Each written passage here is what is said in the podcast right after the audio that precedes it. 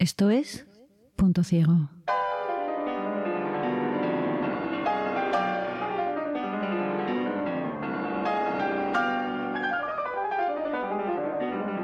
El contenido sensible de este programa puede ofender a algunas personas. Este podcast no está recomendado para menores de 14 años. Por respeto a la dignidad de las víctimas, no entraremos en detalles morbosos sobre la forma en la que fueron asesinadas. Bienvenidos y bienvenidas a esta edición especial de Punto Ciego en colaboración con la revista Contexto. A lo largo de esta serie de episodios exploraremos crímenes políticos que conmocionaron al mundo y que en muchas ocasiones cambiaron el devenir de la historia.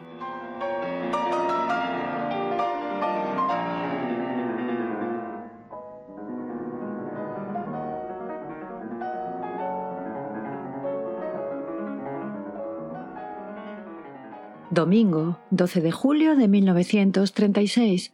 El cuerpo del teniente Castillo, miembro de la Guardia de Asalto, la Policía de la Segunda República, conocido socialista y militante de la Unión Militar Republicana Antifascista,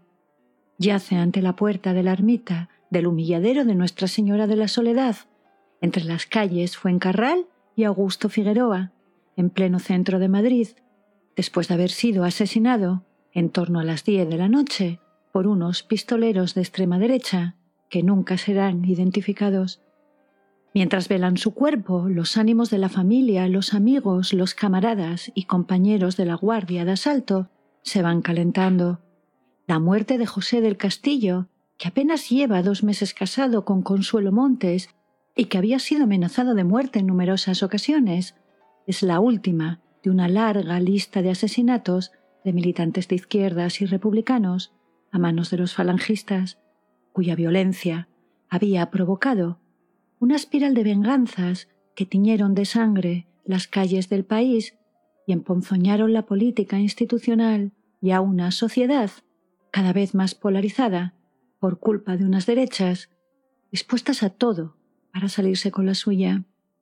En la madrugada del 12 al 13 de julio, en la Dirección General de Seguridad los compañeros de Castillo se muestran cada vez más indignados, hasta el punto de que algunos se concentran en el cuartel de Pontejo,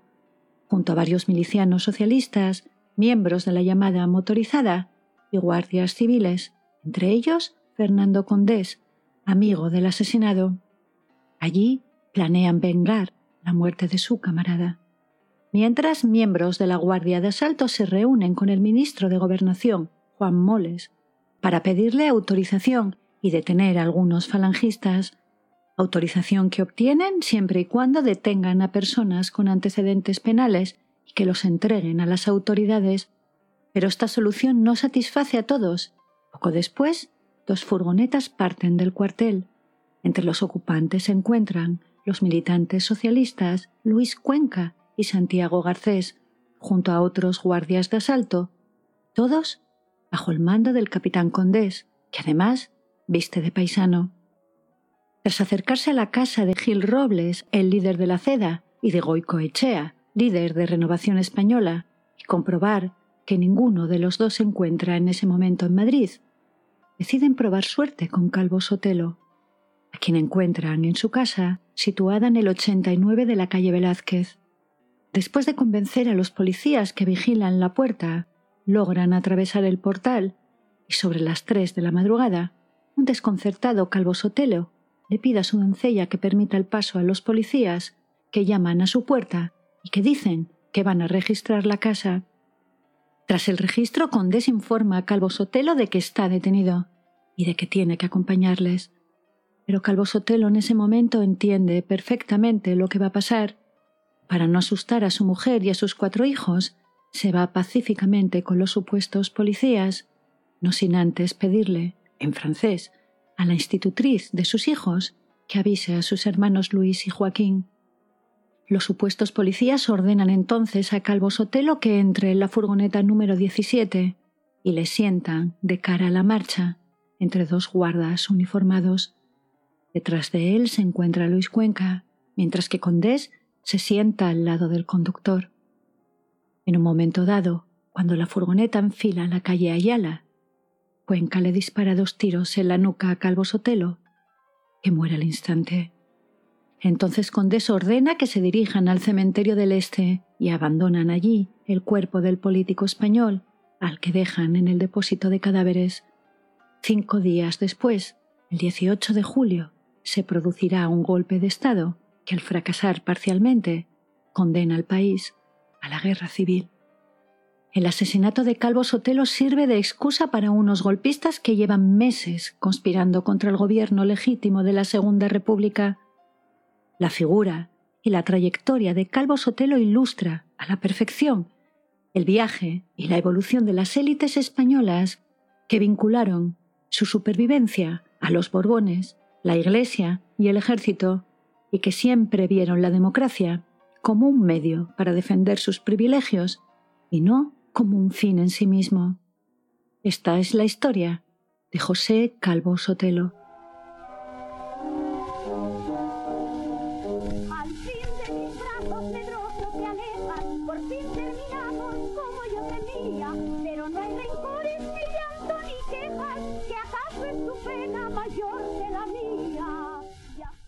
José Calvo Sotelo nace el 6 de mayo de 1893 en Tui. Su padre, Pedro Calvo, es el juez de la localidad. Los Calvo Sotelo son una familia conservadora, católica y monárquica. Los hijos del juez estudian en el Colegio Santa María de A Coruña y posteriormente en el Instituto de Lugo, ya que la familia se tiene que trasladar con cierta asiduidad, adaptándose a los destinos del cabeza de familia. En 1909 la familia se traslada a Zaragoza y José, un estudiante de sobresaliente que destaca especialmente en matemáticas, decide, sin embargo, seguir los pasos de su padre y se matricula en la Facultad de Derecho. Pero antes hace sus pinitos como crítico musical. Su comienzo en la vida adulta coincide con la llegada al poder de José Canalejas, que se embarca en un nuevo proyecto de regeneración política y social para apuntalar el moribundo sistema turnista español. Canaleja se encuentra ante el reto de modernizar la monarquía y equipararla a sus homólogas británicas o italianas, y sobre todo ante el desafío de librar al país del férreo control de la Iglesia católica. Así que en diciembre de 1910 se aprueba una disposición transitoria y temporal para que con el fin de reducir el peso de las órdenes religiosas, éstas pasen a convertirse en asociaciones mientras que se prohíbe que se establezcan órdenes nuevas. La disposición de ley, conocida popularmente como la ley del candado, apenas tiene recorrido, no sólo por la resistencia de la Iglesia y los católicos, sino principalmente por la intervención de Alfonso XIII, que hace todo lo que puede para mostrar su oposición a la ley y reta al gobierno, celebrando ritos religiosos en el Palacio Real, generando así una nueva fisura entre el monarca y la política institucional y también con parte de la sociedad española. A pesar de este fracaso, Canalejas no se deja amedrentar y se lanza una serie de reformas sociales para callar el malestar de la clase obrera, cuya fortaleza se ve reforzada en el éxito de las distintas huelgas convocadas por los sindicatos, que se ve reforzada gracias a la expansión del Partido Socialista y de la UGT, y del anarcosindicalismo, que en 1910 funda la CNT. El gobierno liberal adopta la política del palo y la zanahoria con los obreros, elimina los odiados consumos que graban los productos de primera necesidad, pero recurre a la represión y a la persecución de los líderes sindicales y obreros. Pero puede que el proyecto más ambicioso de Canalejas sea la eliminación de la redención en metálico del servicio militar, con la que las familias ricas compran la excepción en el servicio militar o pagan a alguien para que lo haga en su lugar. Para evitar esta injusticia, en 1912 se establece el servicio militar obligatorio, pero solo en tiempos de guerra, por lo que la excepción, que es una de las principales fuentes de financiación del ejército, no desaparece en tiempos de paz, simplemente se transforma,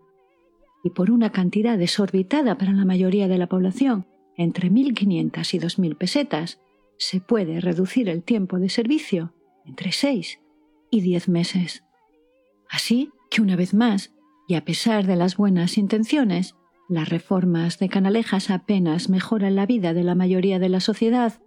porque, como todos los intentos anteriores, están diseñadas desde las élites, que no acaban de entender los serios desafíos a los que se enfrentan y la diversidad de la realidad del país, especialmente en lo concerniente al movimiento obrero y a la cuestión nacional, y como sus antecesores en el cargo, Canalejas no parece capaz de enfrentarse a aquellas instituciones que de forma constante y organizada se han opuesto a todos los avances sociales, la monarquía, la Iglesia y el ejército.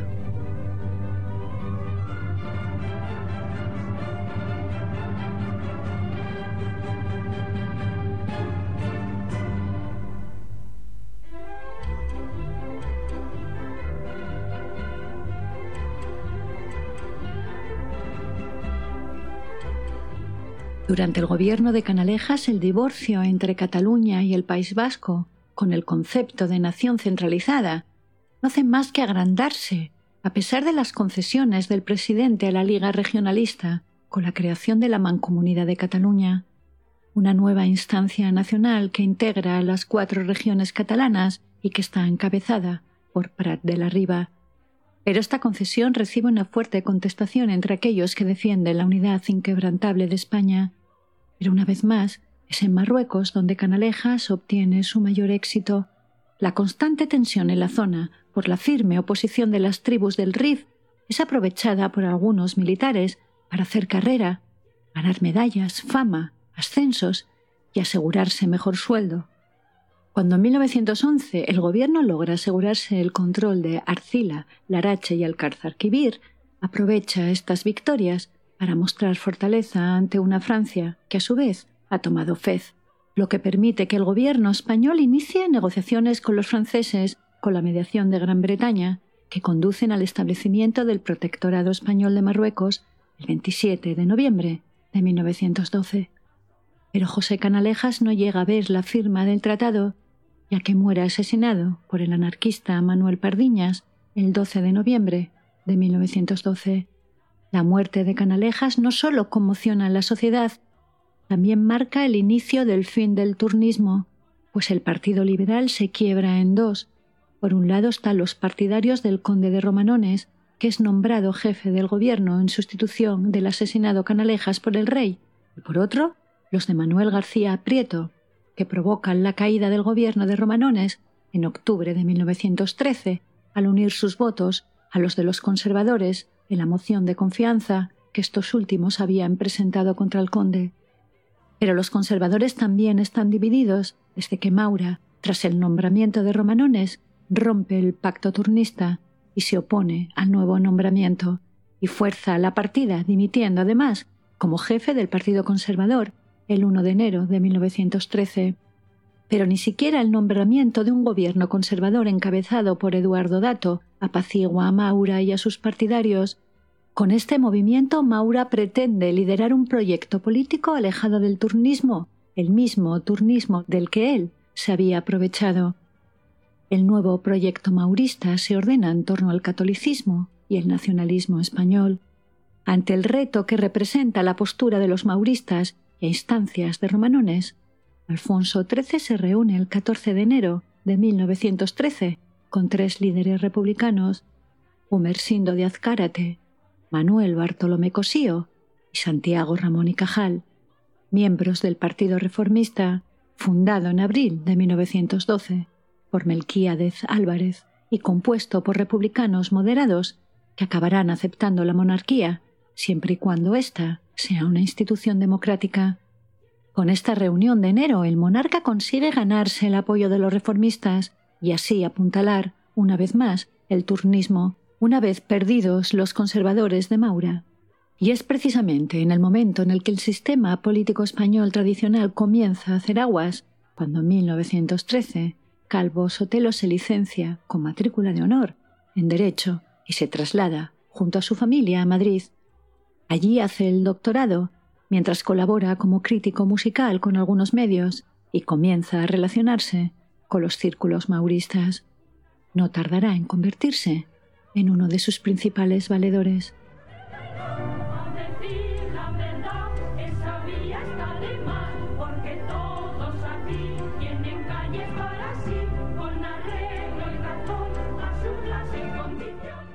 La irrupción del Partido Reformista en la arena política con el aval del monarca catapulta a una nueva generación de políticos e intelectuales progresistas moderados, entre los que destacan Manuel Azaña, Fernando de los Ríos y José Ortega y Gasset. El reformismo apuntala la política turnista agonizante, pero será el estallido de la Gran Guerra lo que realmente supondrá un balón de oxígeno para la política española y una oportunidad de oro para la economía del país. La sintonía mostrada por el gobierno de Dato con el rey y el resto de la clase política para mantener a España neutral en el conflicto supondrá un espaldarazo al proceso de industrialización española, al abrírsele nuevos mercados, pudiendo así, además, abastecer tanto a los países beligerantes de ambos bandos como a aquellos que se habían quedado sin proveedores a causa de que éstos estaban ocupados en la guerra pero la riqueza que esta nueva situación genera se queda en manos de los grandes industriales y de la alta burguesía, pues obreros y jornaleros siguen malviviendo con salarios de hambre que apenas cubren las necesidades, que se verán empeoradas por culpa de una inflación generada por la guerra. Esto se traduce en un aumento de la conflictividad social cuando sindicatos y partidos obreros exigen mejoras en las condiciones laborales y el aumento de los salarios.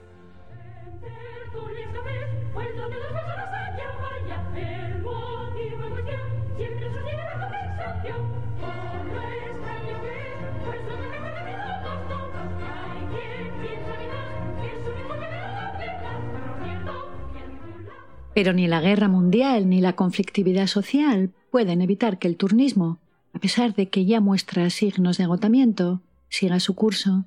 y en diciembre de 1915 el gobierno de Eduardo Dato da paso a un nuevo gobierno de Romanones, que esta vez cuenta con un reformista entre sus filas, Santiago Alba,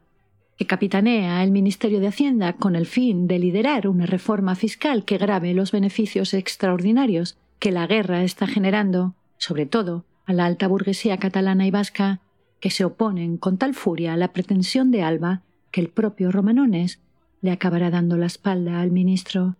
La patronal, ciega de codicia, no solo se niega a tributar por el caudal de dinero que ingresan gracias a un conflicto que está desangrando a parte del mundo, también se niegan a mejorar las condiciones de trabajo y de vida de los obreros, así que la llama de la lucha obrera se mantendrá permanentemente encendida.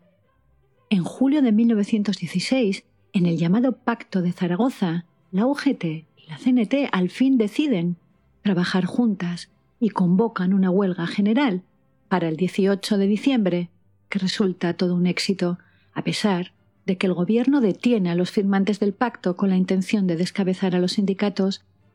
pero todo se precipita en 1917, cuando los acontecimientos internacionales y los nacionales se conjuran para crear la mayor crisis conocida del periodo constitucional de la restauración borbónica. En febrero de 1917, la Revolución rusa provoca la caída del zar y de su régimen y genera una conmoción mundial cuando los gobiernos observan con terror a Rusia mientras temen el contagio revolucionario. El gobierno de Romanones en España cae precipitadamente en abril a causa de los posicionamientos beligerantes del conde que comienza a amenazar con responder a los ataques alemanes contra los buques mercantes españoles. Así que ante la posibilidad de que el país abandone una neutralidad que tan beneficiosa le está resultando a la patronal, se provoca la caída del gobierno y Romanones es sustituido por el también liberal García Prieto. Pero el nuevo gobierno apenas dura tres meses, ya que se ve arrastrado por la tensión que se vive dentro del ejército español.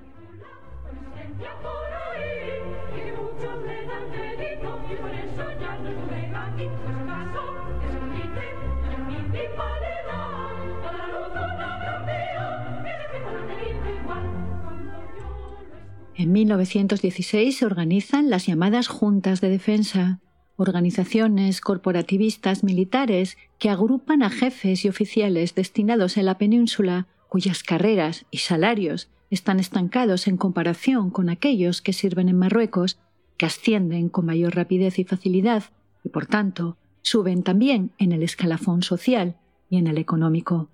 Además, la pretensión tanto de los gobiernos de Dato como de Romanones de reducir el número de oficiales, junto con la fuerte inflación, acaban por convencer a los oficiales para organizar las juntas. La reacción del gobierno de García Prieto consiste en optar por la mano dura y exige su disolución. Así que en mayo ordena detener a los oficiales que forman parte de ellas. El monarca, consciente de que una parte importante de su poder se sustenta en el apoyo del ejército, y después de la experiencia rusa, en la que los militares fueron un actor relevante en la revolución y en la caída del zar, se pone de parte del ejército, que ya no disimula sus intenciones golpistas. Sin el apoyo del rey el gobierno acaba cayendo, mientras que el poder del ejército se refuerza una vez más. En julio se legalizan las juntas de defensa y éstas, durante la huelga general revolucionaria convocada en agosto de 1917 por la UGT y el PSOE, se pone de parte del gobierno y se emplea a fondo en la represión del conato revolucionario. La huelga, que fue convocada el 13 de agosto de 1917, logró paralizar toda la actividad en las zonas industriales y mineras, pero apenas se sintió en las zonas rurales, sobre todo porque la CNT se había desvinculado de la convocatoria al entender que la huelga tenía carácter político. Así que la huelga general apenas dura una semana y es además brutalmente reprimida, saldándose con 71 muertos, 156 heridos y 2.000 detenidos. Además, el presidente Dato suspende las garantías constitucionales, censura la prensa, acepta el reglamento de las juntas de defensa y disuelve las Cortes. Por si no fuera poco, con el desafío del ejército y con el recrudecimiento de la lucha obrera, la situación en Cataluña no hace más que añadir leña al fuego.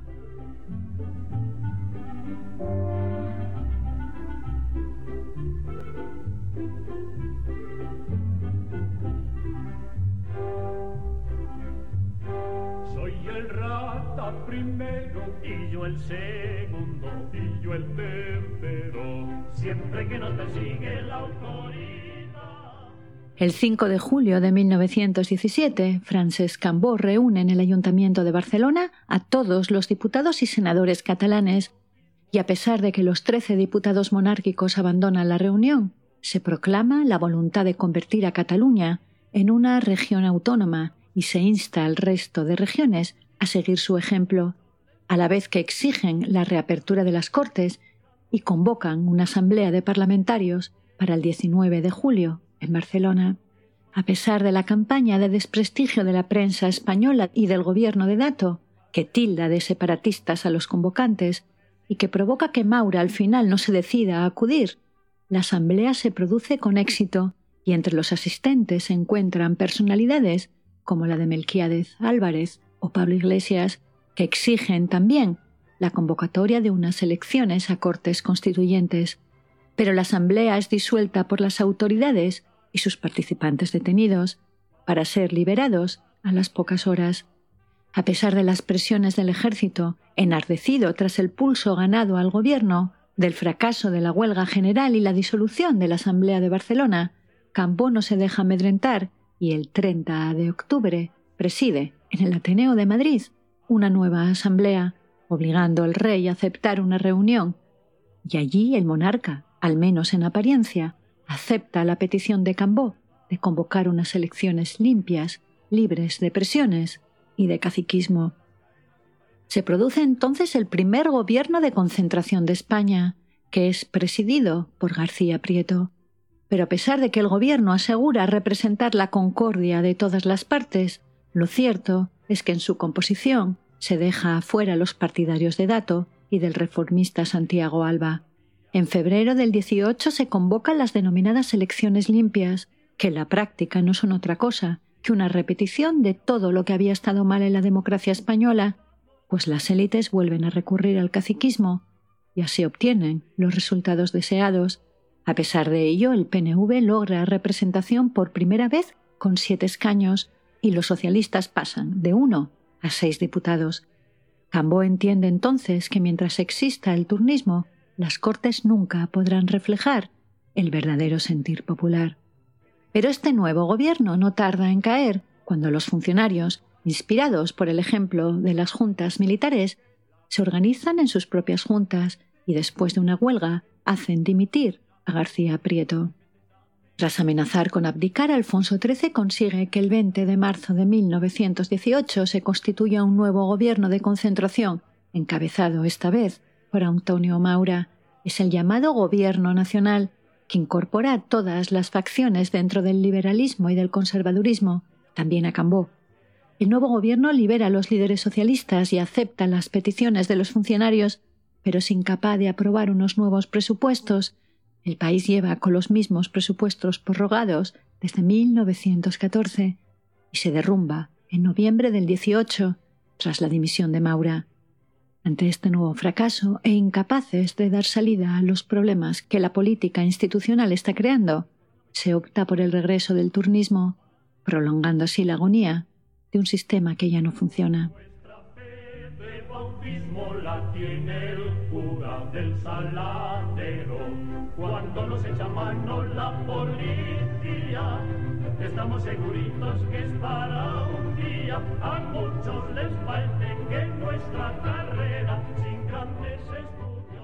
Pero el nuevo gobierno liberal de García Prieto tampoco parece capaz de afrontar los retos nacionales e internacionales a los que se enfrenta. Ni siquiera es capaz de convencer a los industriales a pagar impuestos por los beneficios extras obtenidos por la guerra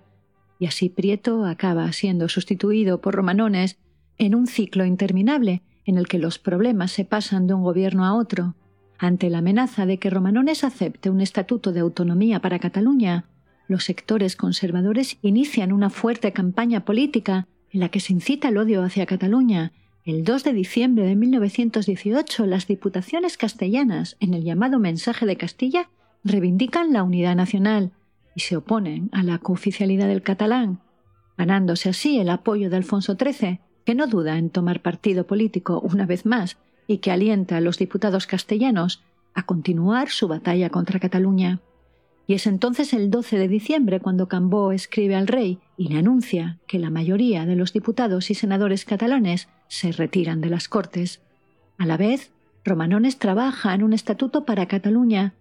pero la propuesta de la Comisión que está presidida por Maura, es firmemente rechazada por los catalanistas que exigen un referéndum para consultar a la ciudadanía si quieren o no un estatuto. Además, la recién creada Unión Monárquica Nacional boicotea tanto los debates como cualquier posibilidad de llegar a acuerdos. Mientras, el impulso catalanista sirve de ejemplo al nacionalismo vasco, y el PNV, que ha pasado a llamarse Comunión Nacionalista Vasca, se hace fuerte. Distraídos por el desafío de los nacionalismos periféricos, el gobierno parece haber olvidado que la revolución bolchevique de octubre de 1917 ha puesto de relieve la potencia de un movimiento obrero que no ha renunciado a la revolución.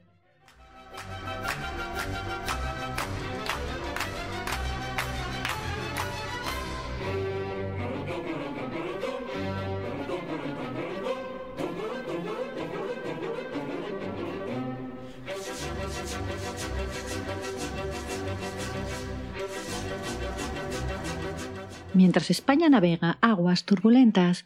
en el cenit de la lucha obrera, el desafío nacionalista y las presiones políticas del ejército, Calvo Sotelo continúa con el cursus honorum típico de las élites provinciales españolas.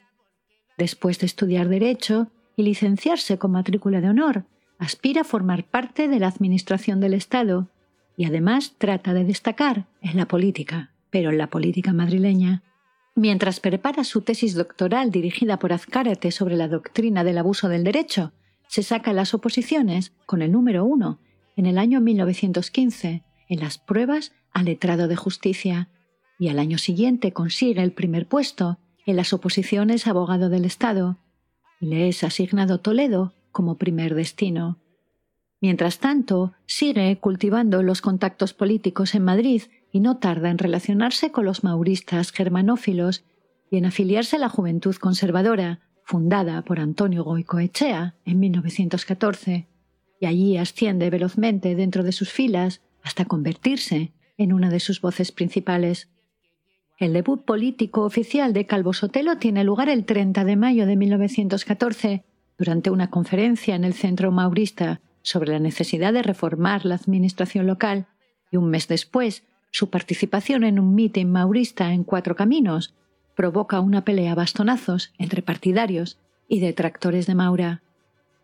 Convertido en una de las voces principales del conservadurismo maurista, redacta una memoria sobre el proletariado, en la que advierte que la falta de políticas sociales está arrojando a la clase obrera a los brazos del socialismo. Calvo Sotelo, al igual que los mauristas, es partidario de una revolución dirigida por las élites, una revolución para el pueblo, pero sin el pueblo. La memoria tendrá su plasmación práctica en la fundación de la Mutualidad Obrera Maurista, dirigida por el propio Calvo Sotelo, que se convierte, además, en vicepresidente de la Juventud Maurista. El maurismo, cuyas características principales se resumen en el catolicismo militante, el nacionalismo español, el antiliberalismo y el monarquismo autoritario, será la cuna de gran parte de los políticos que acabarán militando en la extrema derecha durante la Segunda República, tal y como sucedió con el propio Calvo Sotelo. En 1918, Calvo Sotelo se casa, un 28 de junio, con Enriqueta Grandona. En enero de ese año ya se había presentado por primera vez a las elecciones, pero no había logrado sacar su escaño. Sin embargo, en el Gobierno Nacional, Maura incorpora a Calvo Sotelo, a quien contrata para la Secretaría Política y a quien encarga estudiar la forma de reorganizar la administración local. Pero Maura apenas resiste un año en el poder y Calvo Sotelo, al fin consigue el escaño en las elecciones del 1 de junio de 1919. Sin embargo, ese mismo año una nueva crisis de gobierno obliga a convocar elecciones otra vez, esta vez para el 19 de diciembre de 1920. Calvo Sotelo, atrapado en las intrigas políticas del maurismo, se ve obligado a renunciar a su candidatura y se tiene que conformar con la jefatura de la Secretaría Nacional.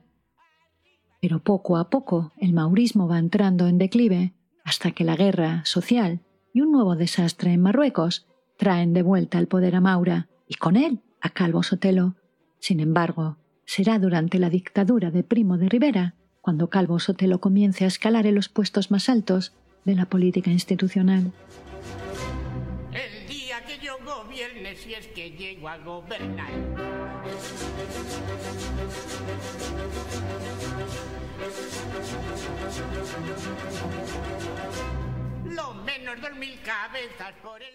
Mientras tanto, los partidos y sindicatos obreros españoles, al calor de la revolución bolchevique, sueñan con importar el impulso revolucionario al país. Con la fundación de la Tercera Internacional, el socialismo se divide entre aquellos que defienden la vía bolchevique y los moderados. Los socialistas partidarios del bolcheviquismo abandonan el PSOE para acabar fundando, en 1921, el Partido Comunista de España, a su vez, los anarcosindicalistas que siguen defendiendo la necesidad de crear un mundo sin Estado se hacen fuertes en Andalucía y entre 1918 y 1920 consiguen protagonizar incontables movilizaciones y revueltas populares durante el llamado trienio bolchevique, que se caracteriza por la proliferación de huelgas que serán violentamente reprimidas por patronos y autoridades. Tan dura e indiscriminada es la represión que en 1922 en Andalucía apenas se producen acciones revolucionarias, pero es en Cataluña donde la lucha obrera se hace fuerte, especialmente a partir de febrero de 1919, cuando se produce la huelga de la fábrica popularmente conocida como la canadiense, la empresa que suministra la luz a Barcelona, la Barcelona Traction Light and Power. La huelga es tan exitosa que dejará a toda la ciudad sin tranvías, sin luz y sin agua, que provoca, una vez más, una nueva grieta entre el gobierno y el rey. A pesar de que el gobierno había optado por la negociación, el rey Alfonso XIII se pone del lado de la patronal y del ejército y defiende la postura del capitán general de Cataluña, Joaquín Milans del Bosque, que exige poder acabar de forma brutal con los huelguistas. Sin embargo, es gracias a la negociación llevada a cabo por el sindicalista anarquista Salvador Seguí, que media entre trabajadores y autoridades, que se logrará al fin llegar a un acuerdo pero Milans del Bosque se niega a liberar a los sindicalistas presos y la CNT convoca una huelga general. En respuesta, los patronos recurren al cierre patronal, tratando así de doblegar a los obreros, pues los condenan a la más absoluta miseria. Cuando Romanones no consigue el apoyo de la corona para destituir a Milans del Bosque, que ha declarado el estado de guerra, el presidente del gobierno se ve forzado a dimitir, siendo sustituido por Maura, defensor, al igual que Calvo Sotelo, de las formas de Milans del Bosque, lo que provoca que en Cataluña estalle una guerra social. Nace así el pistolerismo. Los anarquistas catalanes, que pese a atentados como el que le costó la vida a Canalejas, parecía que habían abandonado la táctica de la propaganda por el hecho, reanudan la lucha armada y comienzan una campaña de atentados contra los patronos, pero estos contratan a matones y a delincuentes y las calles catalanas se llenan de sangre. Para tener las manos libres, Maura convoca elecciones para junio de 1919, pero no consigue la mayoría suficiente para retener el poder y a pesar de las presiones del rey a las distintas facciones conservadoras que no se doblegan ante el monarca, Maura acaba sustituido por Sánchez de Toca, que recurre a la vía de la negociación para lograr la paz social en Cataluña. Pero este gobierno es tan breve como débil y Allende Salazar Muñoz, conservador defensor de la mano dura, sustituye a Toca. Pero en mayo de 1920, Allende Salazar tiene que ceder el mando de nuevo a Eduardo Dato. Es entonces cuando en las elecciones de diciembre de 1920 Calvo Sotelo se ve obligado a renunciar a presentarse. Pero la situación social en Cataluña se complica cuando el presidente Dato, después del asesinato del conde de Salvatierra, antiguo gobernador civil de Barcelona, recurre a la represión violenta y echa mano de la llamada ley de fugas, que permite las ejecuciones extrajudiciales, y a pesar de que diezman el anarquismo catalán, incendia mucho más la situación, hasta el punto de que el propio Dato acabará siendo víctima de la violencia política cuando el 8 de marzo de 1921 es asesinado por tres anarquistas en Madrid. El país entra así en un ciclo de violencia en el que los atentados de un grupo son respondidos por los de otro y que tendrá como víctima principal al sindicalista Salvador Seguí, anarquista que siempre había defendido la vía no violenta y que pagará con su vida el 10 de marzo de 1923 la cerrazón de los gobiernos, el rey y el ejército, que en vez de entender las causas del malestar obrero, se dedicaron a reprimirlo de forma indiscriminada mientras las condiciones de vida de las clases populares se iban deteriorando de forma imparable. Entre los años 1919 y 1923 se cometen casi mil atentados que le cuestan la vida a casi 500 personas y que sirven de excusa al general Primo de Rivera para levantarse contra el gobierno constitucional. Pero será el desastre de Anual en Marruecos lo que precipitará la sonada.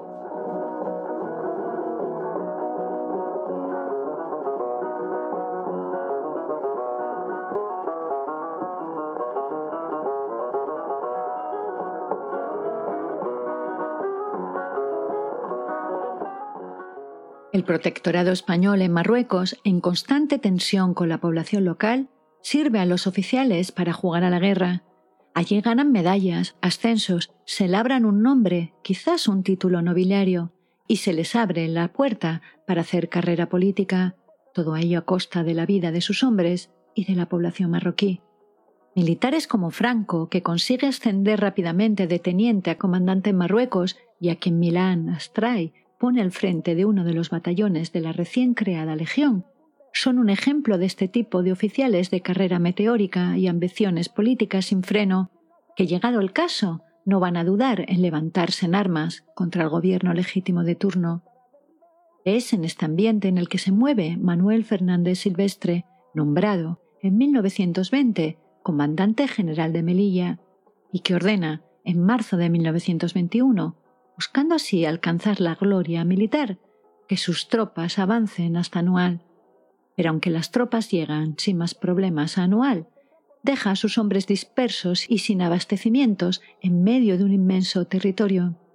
Y cuando en mayo ordena reanudar el avance, sin esperarlo, se tiene que enfrentar a la férrea resistencia de las tribus del Rif. Es entonces, a pesar de que se le niegan los refuerzos, cuando el general insiste en continuar con el avance y el 19 de julio ordena reconquistar Anual, pero el 28 de julio las tropas españolas se ven obligadas a retirarse y a refugiarse en el monte Arruit, donde son asediadas por los rifereños. El 3 de agosto, los soldados que aún permanecen en Zaluán se rinden. 500 soldados españoles son asesinados a pesar de haber depuesto las armas. El 8 de agosto, el general Navarro capitula en el Monte Ruid y a pesar de que se han rendido, los rifeños asesinan a 3.000 soldados españoles.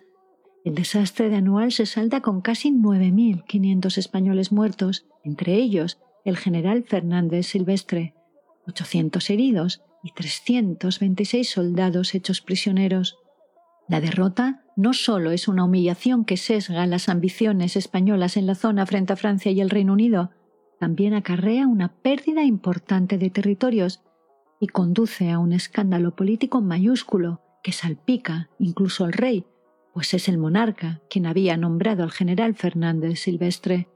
El rey vuelve a echar mano de Maura, que organiza un nuevo gobierno de concentración el 3 de agosto de 1921 y encarga al general Juan Picasso, tío abuelo del pintor, un informe sobre el desastre de Anual. Pero el gobierno de Maura apenas sobrevive ocho meses el nuevo gobierno se enfrenta al reto de contener a un ejército que apenas disimula ya el ruido de sables, disolviendo las juntas de defensa, ahora conocidas como comisiones informativas, pero el informe de Picasso es absolutamente demoledor. En él se denuncia la corrupción en la administración de Marruecos, la falta de preparación, la improvisación de los oficiales, pero también se denuncia al gobierno a quien acusa de mandar a los soldados a Marruecos sin la dotación suficiente. El Consejo Supremo de Guerra y Marina ordena entonces detener y juzgar a 36 oficiales, incluidos a Fernández Silvestre, que oficialmente sigue desaparecido, pues no se ha tenido confirmación oficial de su muerte, y también a Navarro, que en ese momento es prisionero de los rifeños. Pero la división interna dentro del Partido Conservador provoca la caída del gobierno y en diciembre del 22 se forma un gobierno de concentración liberal presidido por García Prieto, que será el último gobierno constitucional del reinado de Alfonso XIII, poniendo así punto y final a la restauración borbónica.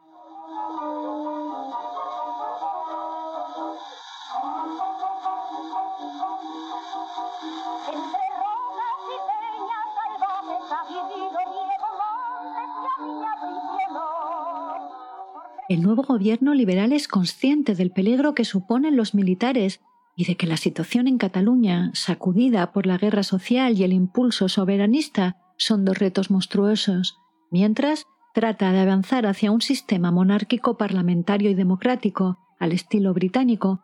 pero el general Miguel Primo de Rivera, que se había hecho muy popular y fuerte en Cataluña, tenía ya sus propios planes trazados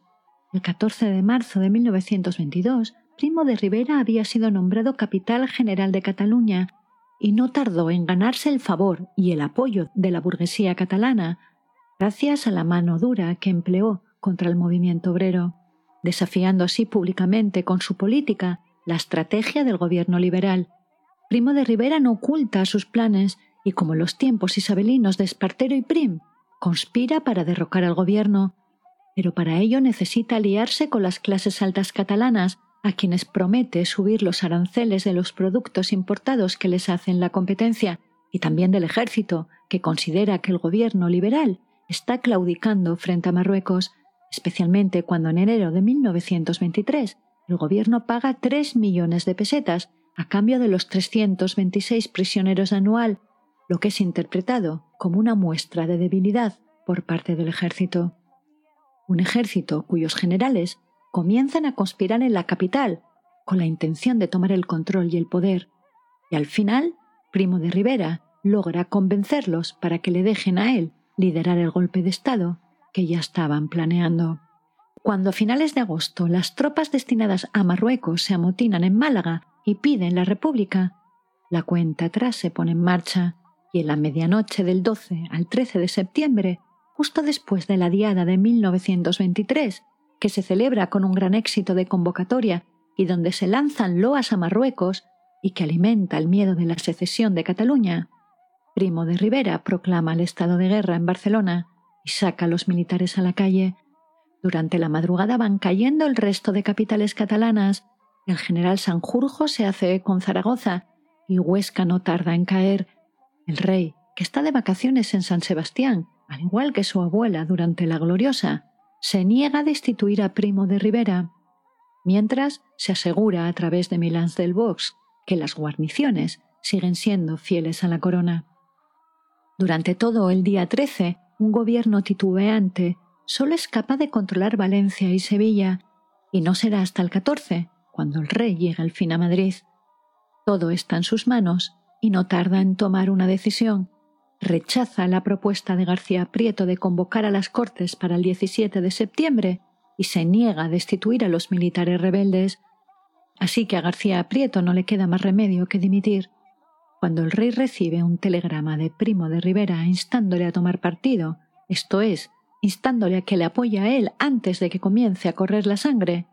Alfonso XIII le convoca a la capital. El 15 de septiembre el rey nombra a Primo de Rivera jefe del gobierno y presidente del directorio militar. España se convierte así en una dictadura militar con la complicidad del rey. Con la llegada de la dictadura, la carrera política de Calvo Sotelo despega meteóricamente.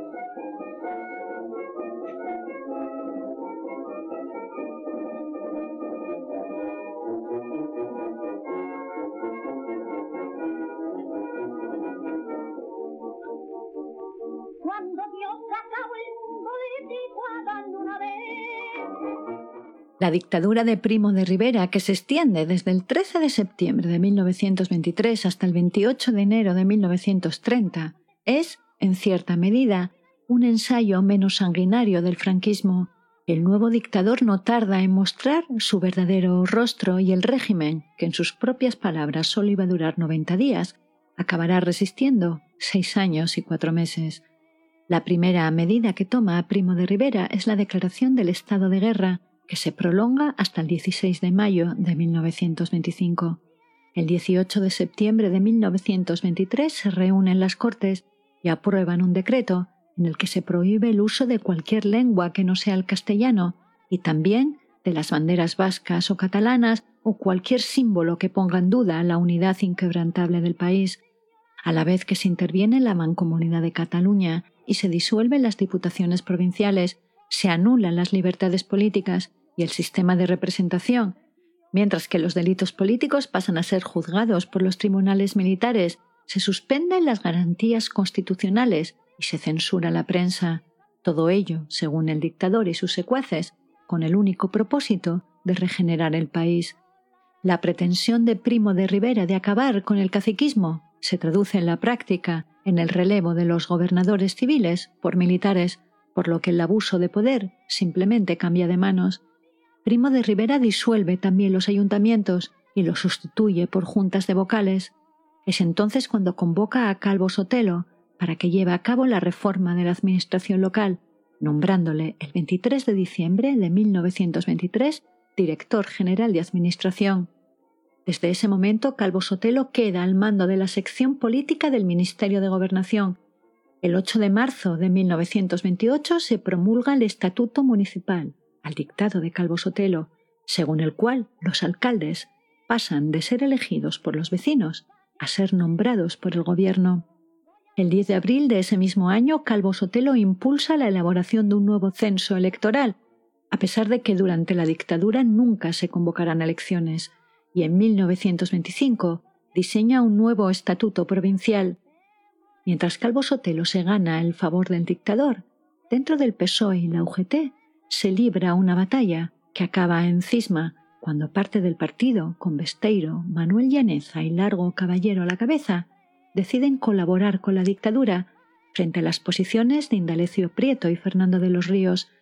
Será por tanto el anarquismo quien lidere la oposición al régimen en nombre de la clase obrera y lo hará en la clandestinidad y enfrentándose a una férrea represión. A pesar de que Primo de Rivera se había aupado al poder en los hombros de la alta burguesía y de los industriales catalanes, no tardará en traicionarles y darles la espalda cuando defiende la unidad de España como uno de los ejes centrales de su programa político. Lo mismo sucede con los militares. A pesar de las promesas hechas sobre Marruecos, el dictador adopta una política abandonista y de repliegue en la zona, que molesta al sector africanista del ejército, entre ellos al teniente coronel Francisco Franco. En marzo de 1924, la retirada ordenada por Primo de Rivera de las tropas desplegadas en Yebala y Sahuén acaba en otro desastre militar, desastre que le cuesta la vida a unos 2.000 españoles y la pérdida de gran parte del territorio bajo dominio español, pero el férreo control de la prensa por parte de la dictadura permite que se le oculte a la sociedad española la magnitud de la derrota. Sin embargo, será un golpe de suerte cuando las tropas rifeñas atacan posiciones francesas en la primavera de 1925, lo que facilite la colaboración franco-española, y así, el 8 de septiembre de 1925, los españoles, apoyados por tropas francesas, llevan a cabo el desembarco de Alucemas, que permite que España retome el control militar de la zona, especialmente cuando en 1926 el líder de los rifeños se entrega a los franceses. La dictadura entonces utilizará esta victoria para reforzar su posición política.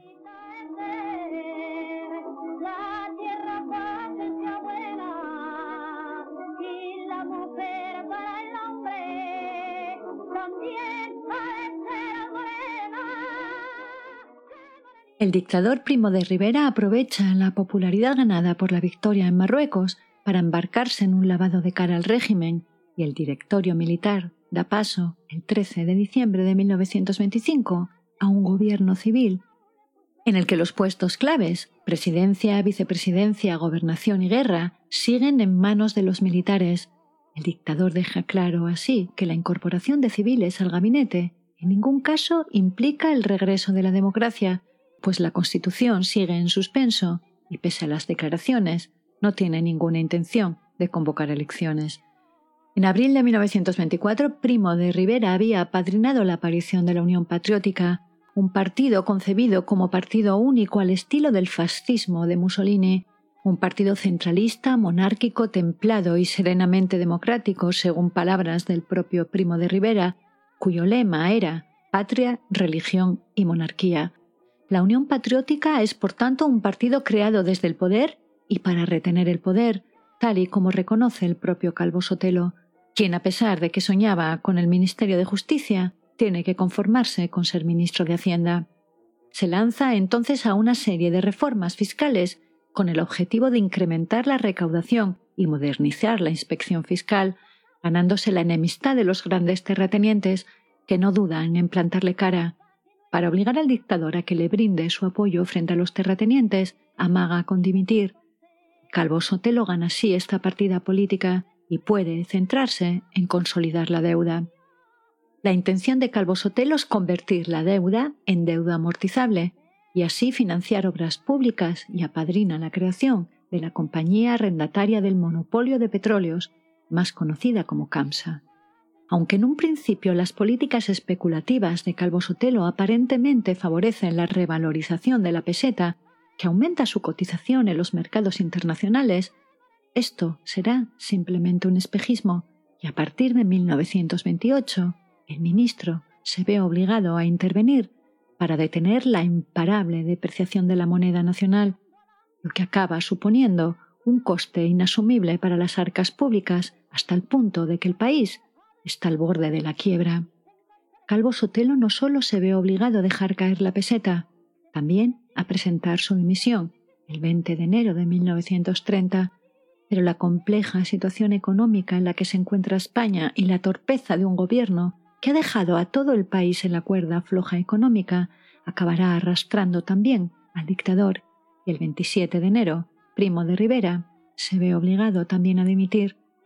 pero en vez de regresar a la normalidad democrática, el rey decide nombrar al general Damaso Berenguer con la misión de desescalar la dictadura. Pero no solo la política económica llevada a cabo por Calvo Sotelo y defendida por el dictador deriva en fracaso.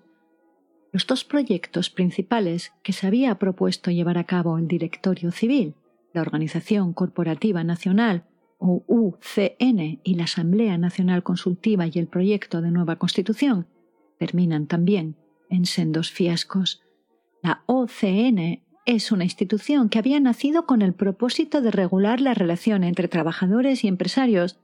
bajo el control estatal, a la manera fascista italiana, pero la fractura dentro del movimiento obrero que había provocado el apoyo de parte de la UGT a la dictadura y la férrea oposición anarquista dan al traste con el proyecto, tal y como sucede a su vez con la Asamblea Nacional Consultiva y el proyecto de nueva Constitución. La Asamblea no era ni un parlamento ni estaba concebida para legislar, era simplemente un mero órgano de asesoramiento del que se niegan a participar tanto el PSOE como las universidades, al entender que se les está pidiendo formar parte de una pantomima. Y esto da la estocada final a un órgano del que solo acabaron formando parte los adeptos al régimen. Lo mismo sucede con el anteproyecto para una nueva constitución, una constitución de carácter autoritaria y que no establecía ninguna división de poderes y que además limitaba el ejercicio de derechos. Además, el borrador de la Carta Magna otorgaba tal peso político a la corona que hasta el propio dictador se opuso al anteproyecto. Y así, en enero de 1930, la dictadura se derrumba bajo el peso de sus propios fracasos y arrastrando con ella al descrédito tanto al ejército y a las élites que la sostuvieron como la propia corona. Mientras las élites jugaban a la alta política, aunque con ello tuvieran que dar un golpe de Estado, y llevaban al país al borde de la bancarrota, el resto de problemas y retos a los que se enfrentaba España, el soberanismo, el movimiento obrero, el republicanismo, la corrupción, el caciquismo y el derrumbe del sistema turnista, habían sido ignorados, cuando no empeorados, por la dictadura.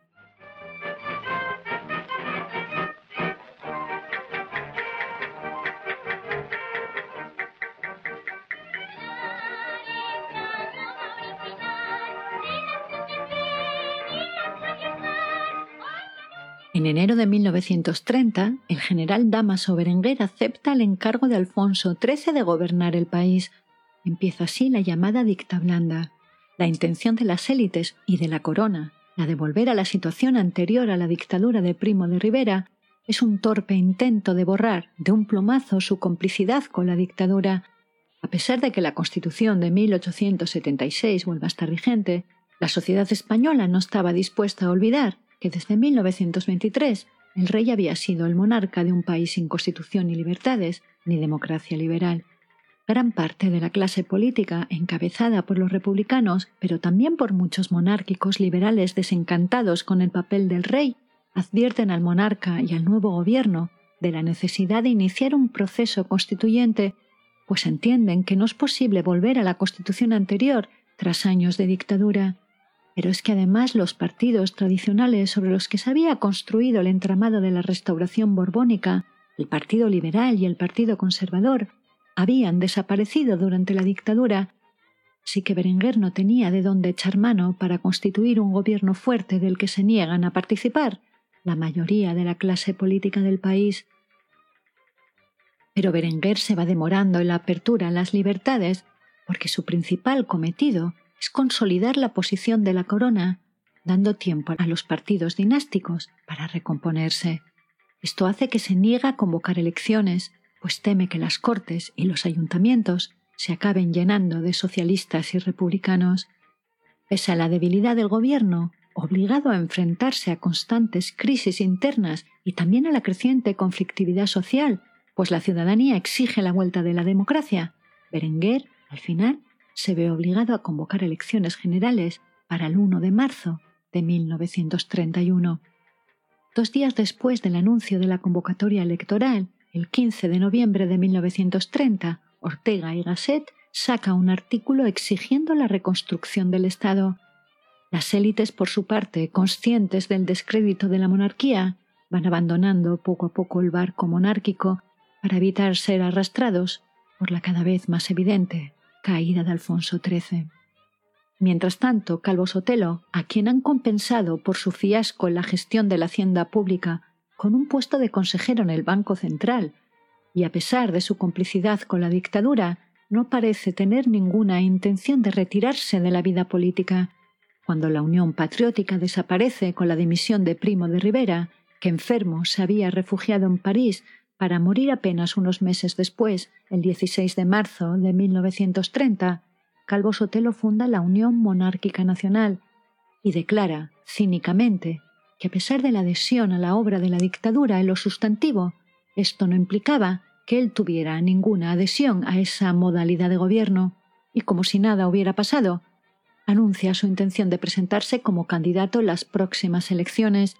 poniendo así borrón y cuenta nueva toda memoria de su pasado político.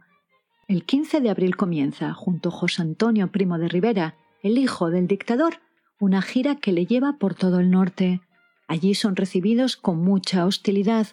Destacados miembros de la Unión Monárquica, además, muchos de ellos antiguos colaboradores del dictador como Pemán, comienzan a abandonar el partido, conscientes de que éste estaba herido de muerte desde su misma fundación.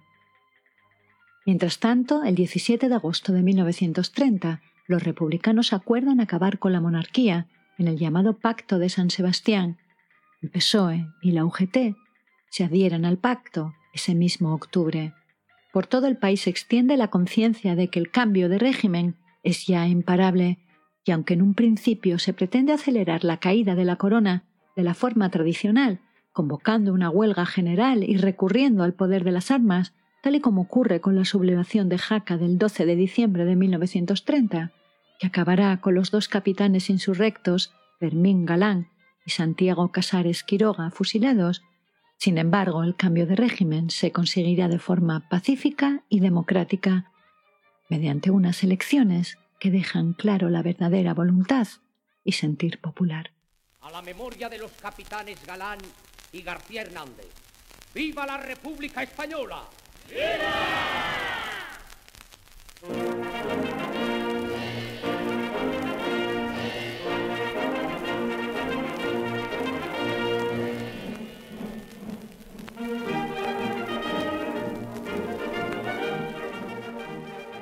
El 17 de diciembre de 1930, políticos monárquicos se reúnen en el Ritz y exigen también que las Cortes, que salgan de las elecciones del 1 de marzo, sean unas Cortes constituyentes. Berenguer cree que la monarquía está a salvo y de que el gobierno es capaz de controlar el resultado electoral gracias al caciquismo. Pero el país ya no es el mismo que el de los tiempos del turnismo. Los constitucionalistas fuerzan la partida al anunciar que no se van a presentar a las elecciones si las cortes resultantes no van a ser constituyentes. Berenguer, que no es capaz de controlar los disensos dentro de su propio gobierno, termina por comunicar su dimisión al rey el 13 de febrero de 1931. Entonces, Alfonso XIII, después de la negativa de Santiago Alba, encarga el nuevo gobierno a Rafael Sánchez Guerra, pero éste no consigue que ni Miguel Maura, hijo de Antonio Maura, Alcalá Zamora, Largo Caballero y Fernando de los Ríos formen parte del nuevo gobierno y se ve obligado también a dimitir. En un intento desesperado, el rey convoca un último gobierno de concentración compuesto por Berenguer, Romanones y García Prieto y presidido por el almirante Juan Bautista Aznar. Todos ellos representantes de una restauración que había afirmado su certificado de defunción el 13 de septiembre de 1923, y leales a un rey cuya huida hacia adelante para retener la corona delata que piensa y actúa a la desesperada.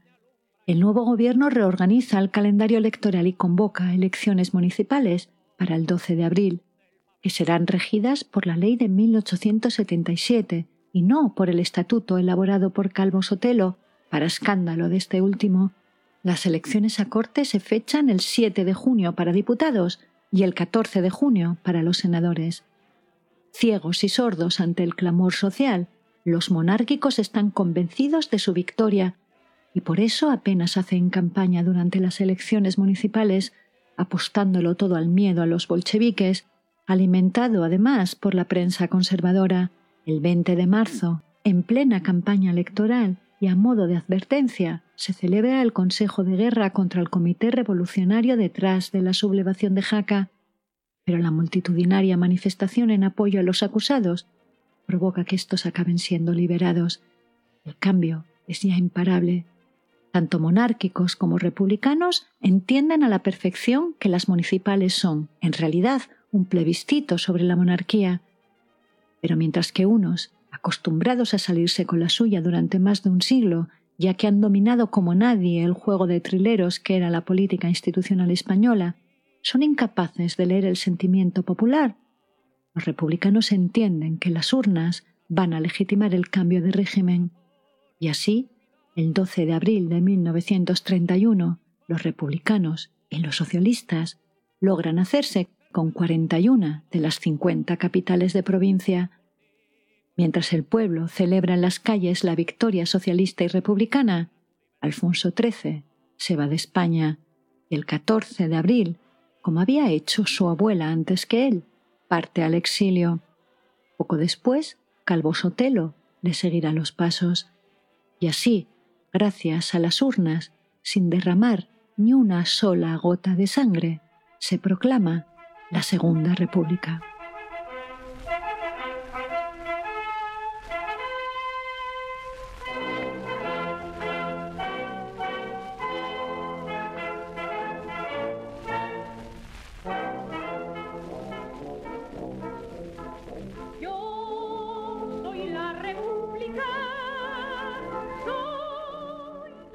Pero el exilio no significa el fin de la carrera política de Calvo Sotelo, que desde Portugal primero y luego desde Francia se convierte en una de las voces principales de la oposición reaccionaria y monárquica a la República. Además, al contrario que el monarca, Calvo Sotelo regresará a España y ahí se convierte en diputado y conspira además contra el nuevo régimen. Pero la República no solo tendrá que enfrentarse a la presión de los monárquicos y de las élites militares, económicas y religiosas, desde el movimiento obrero y desde los nacionalismos periféricos se presionará también para llevar a cabo su agenda política, pues entienden que la salida de Alfonso XIII es el primer paso y no el último del nuevo régimen. Además, una nueva amenaza, nacida de los escombros de la Primera Guerra Mundial, pone en jaque a la República y a la paz europea, el fascismo. Y a pesar de que la Segunda República nace de forma pacífica y democrática, la violencia política, espoleada por el fascismo, no tardará en volver a desatarse, arrastrando con ella a todo el país.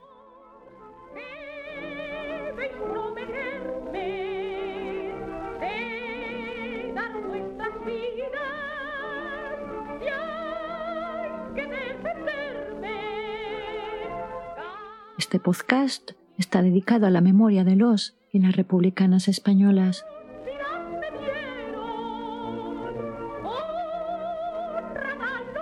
Fin de la primera parte.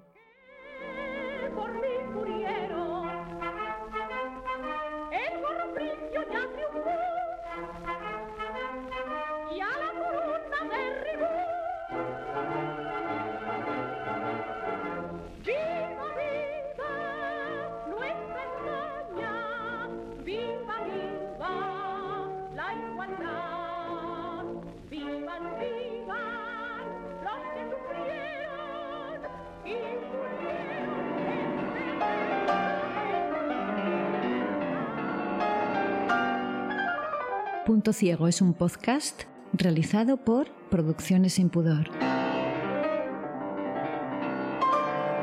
Guión y locución de Silvia Cosío.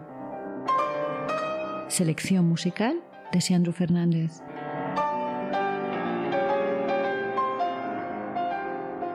Síguenos en nuestros canales de iBox y Spotify, así como en Instagram y en la revista Contexto.